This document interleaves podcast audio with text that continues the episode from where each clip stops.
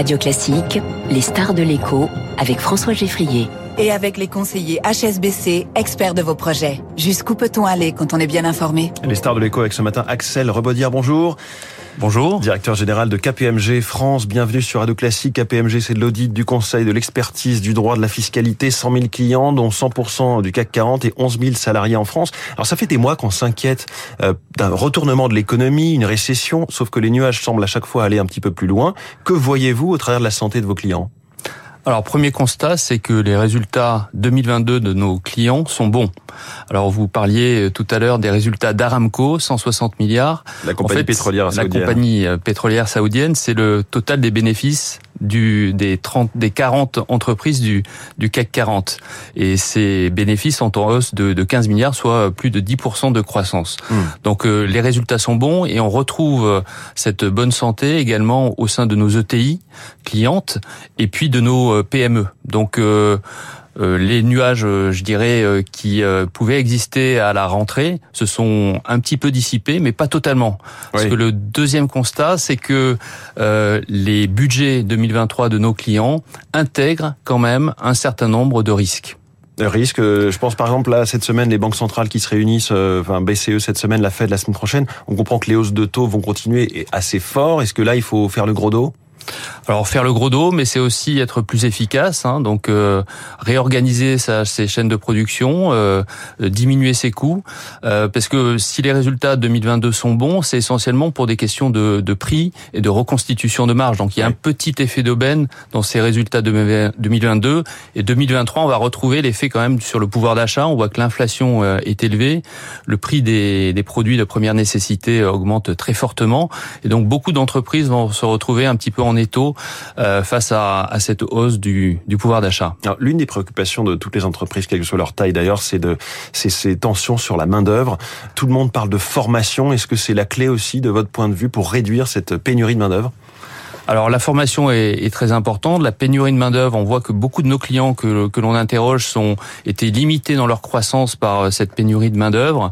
On sait aussi que la productivité en France est très liée à, je dirais, l'absence d'un certain nombre de, de, de, formations, notamment les formations scientifiques euh, et, et, et, de la main d'œuvre dans ces euh, dans ces dans ces métiers de, de l'innovation et de, de, la créativité.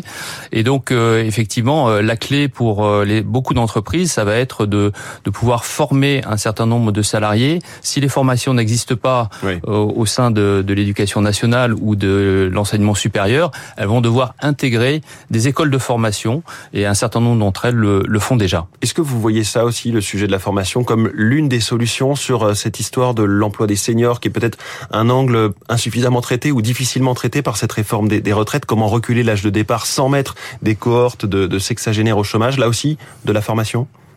Oui, alors en France, on a à peu près 50% de, euh, de taux d'emploi au sein des 55-64 euh, ans. C'est 10 euh, à 15 points de moins que dans les pays du Nord. Et la clé, c'est effectivement la formation.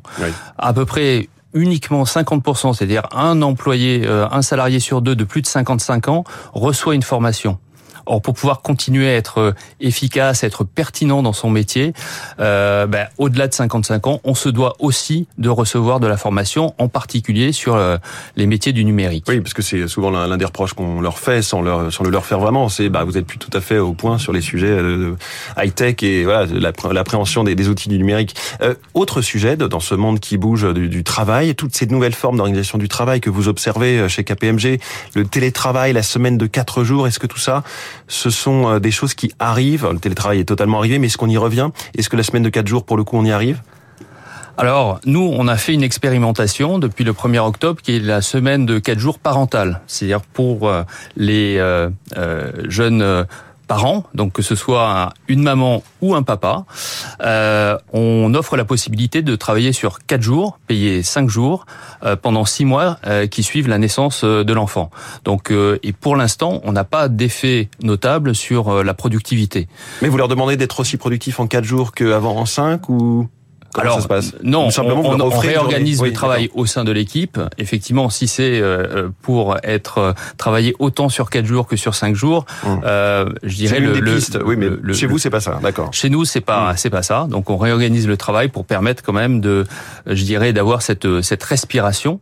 Euh, mais peut-être ce que nous on observe, la demande en tout le cas de nos de nos collaborateurs, et ce qu'on retrouve aussi dans beaucoup d'en- d'entreprises clientes, c'est ce besoin de flexibilité plus que d'avoir une norme, une nouvelle norme qui serait euh, les quatre jours de travail, Oui. mais c'est besoin de, de flexibilité, d'individualisation du temps de travail qui est euh, qui devient euh, une demande vraiment importante de la part des, des salariés. Et les entreprises se doivent d'offrir cette euh, flexibilité. Mais le deuxième aspect, c'est quand même le besoin de collectif. Nous, on observe une sorte de fatigue d'être soi euh, qui a été, euh, je dirais, exacerbée par euh, par euh, par les, les crises successives et notamment le Covid. Euh, et il y a un vrai besoin de collectif. Et euh, le collectif, c'est quand même le territoire commun. Et ce territoire commun, c'est l'entreprise. Donc, euh, on, on- on le voit dans un certain nombre de d'entreprises et chez nos clients que ce retour au collectif est quand même une demande euh, des, des, des Mmh. salariés. Axel Rebaudière, vous venez euh, ce matin dévoiler sur Radio Classique les résultats d'une étude avec le mouvement des entreprises de taille intermédiaire, avec l'objectif de régénérer en 10 ans le tissu des ETI. Est-ce que vous faites le constat d'un modèle en, danger ou malmené? Quelles sont vos préconisations? Alors d'abord, euh, les ETI, c'est quoi? C'est 6000 entreprises et c'est 30% de l'emploi industriel en France. Alors vous avez peut-être lu la tribune de notre ministre Roland Lescure ce week-end qui appelait au retour de la nation industrielle. Ouais. Donc avec les ETI, on est en plein dedans. Euh, c'est un vrai enjeu, je dirais, de cohésion des territoires et puis de réindustrialisation. Et le constat que l'on fait dans cette étude, c'est que une ETI familiale sur deux va devoir être transmise dans les dix ans qui viennent. Mmh. Donc c'est un enjeu majeur pour notre pays et pour son industrie. Avec un cadre pas assez sécurisant aujourd'hui? Alors, on a un cadre qui existe depuis 2003, c'est le, Le pacte du trail pacte Dutreil, dont on fête euh, les 20 ans cette année. Et d'ailleurs, dans notre étude, Renaud Dutreil nous a fait euh, l'honneur de pouvoir euh, répondre à, à nos questions. Euh, donc, ce pacte, il est sécurisant. Il est aujourd'hui pérenne, euh, mais il peut être amélioré. 61% des dirigeants interrogés dans notre étude pensent que certains aménagements peuvent et devraient être euh, euh, effectués. Et c'est un certain nombre de recommandations que nous formulons également dans cette étude. notamment sur le coût de ces transmissions. Alors, euh, pas forcément le coût, mais plutôt sur la flexibilité du dispositif qui aujourd'hui vitrifie un petit peu Hum. la situation des, notamment du point de vue ju- juridique des, des, des entreprises. Et puis dans cette étude, vous, vous suggérez aussi d'anticiper et de bien s'entourer. Euh, c'est un, enjeu clé. Un grand merci, euh, Axel Rebaudière, directeur général de KPMG France, notre star de l'écho ce matin sur Radio Classique. Bonne journée. Merci.